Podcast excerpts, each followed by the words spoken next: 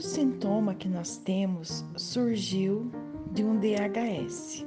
O que, que é um DHS? Um DHS é uma sigla que foi dada pelo Dr. Hammer, da Nova Medicina Germânica, e significa Dirk-Hammer Syndrome, que ele acabou denominando é, os conflitos né, e começou a entender a Nova Medicina Germânica.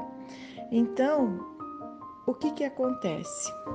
Na nossa vida, nós temos assim várias, é, várias etapas, e nessas etapas, às vezes, acontecem algumas coisas que, que atingem né, a, a pessoa e a pessoa acaba é, desenvolvendo algum tipo de doença.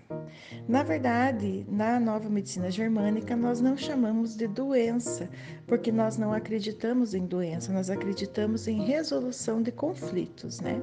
Então, todo conflito começa com o DHS.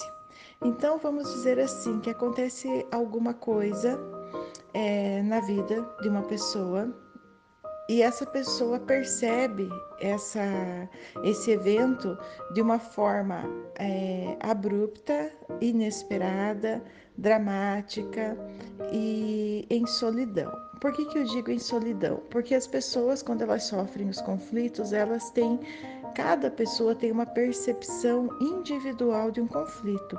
Então, um conflito que pode ser grave para uma pessoa não é tão grave para outra, e, e, isso vai refletir é, no seu organismo conforme a percepção.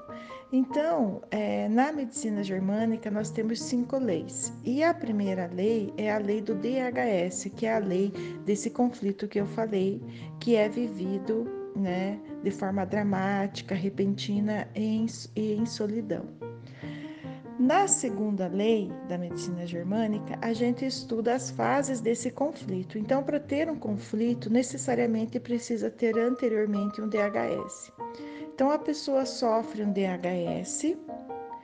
Esse DHS, no momento que ela sofre, ela entra em fase ativa e o corpo vai responder de forma simpaticotônica. O que, que é uma, uma, fase, uma forma simpaticotônica? Ela vai ficar em estado de alerta.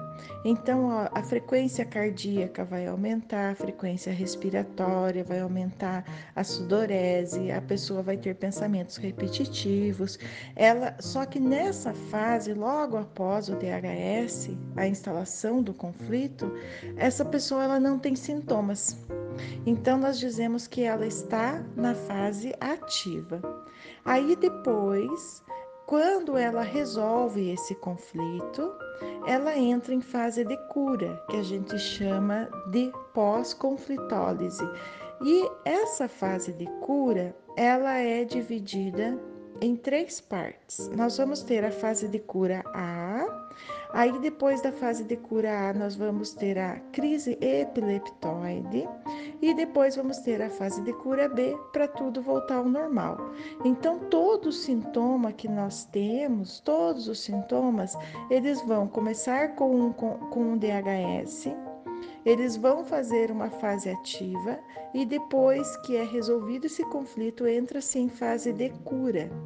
Aí, na fase de cura, é que surgem os sintomas, porque a pessoa entra em vagotonia e aí surgem é, as inflamações, as infecções, as dores e as febres. Então, essa fase vagotônica, a pessoa vai ficar mais assim, amuada, vai ficar é, querendo ficar quietinha, ela é o corpo exigindo o repouso, porque se não tivessem os sintomas, a pessoa não pararia.